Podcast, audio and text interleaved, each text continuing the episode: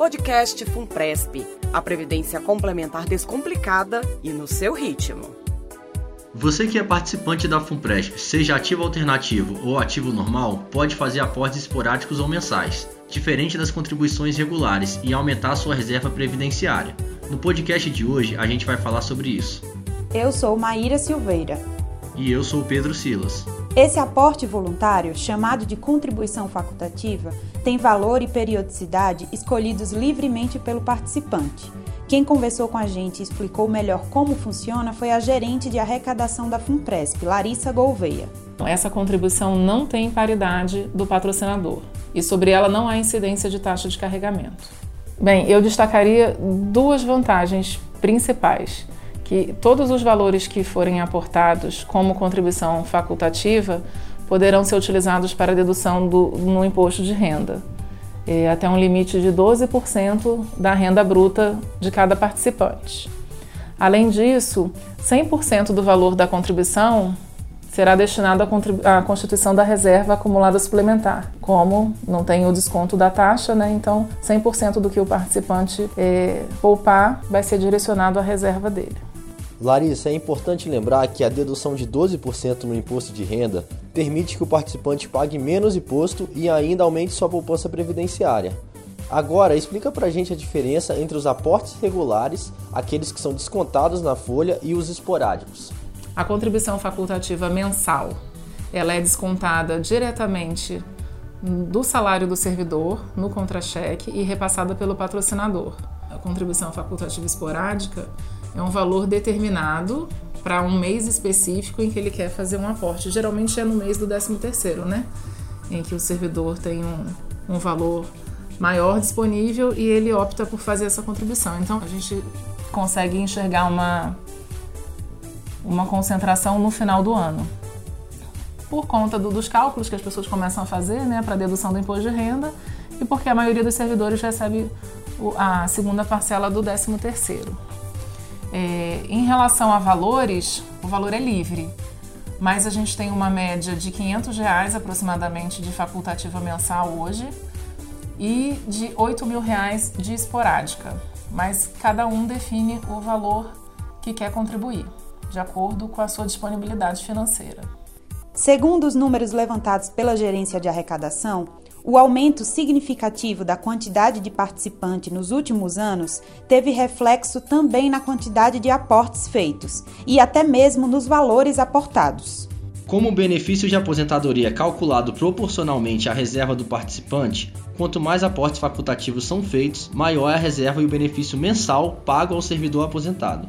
É pensando nisso que o nosso participante Ângelo Medeiros, auditor fiscal da Receita Federal, faz aportes esporádicos com frequência. A gente falou com ele sobre a importância disso e como ele se programa para fazer os aportes. É, é dinheiro sagrado, né? Como é dinheiro carimbado. Então, no início do mês, né, já se reserva isso.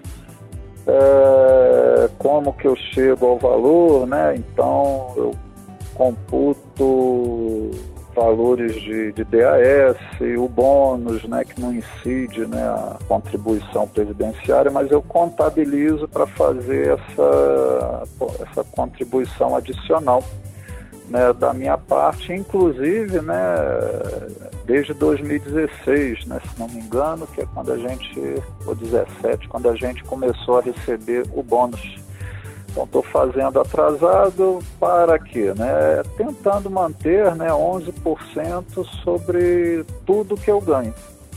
Parte disso, os 8,5% né, já vai para a Funpresp, né, que é a opção que eu fiz.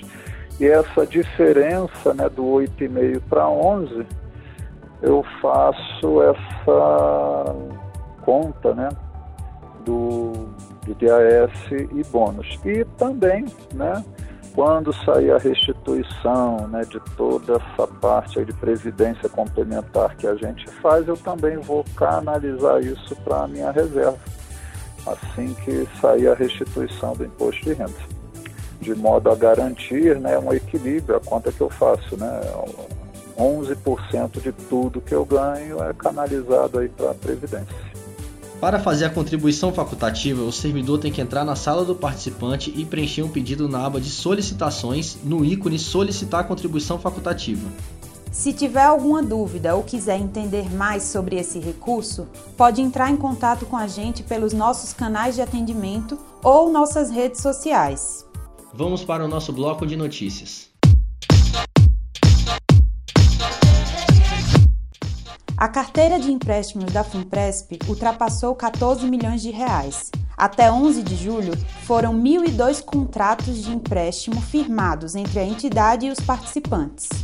Lembrando que as taxas de juros praticadas pela Funpresp são menores que as cobradas nas outras instituições financeiras, e esses juros voltam para os outros participantes da fundação. Fiquem ligados que a gente vai gravar um podcast só sobre esse assunto.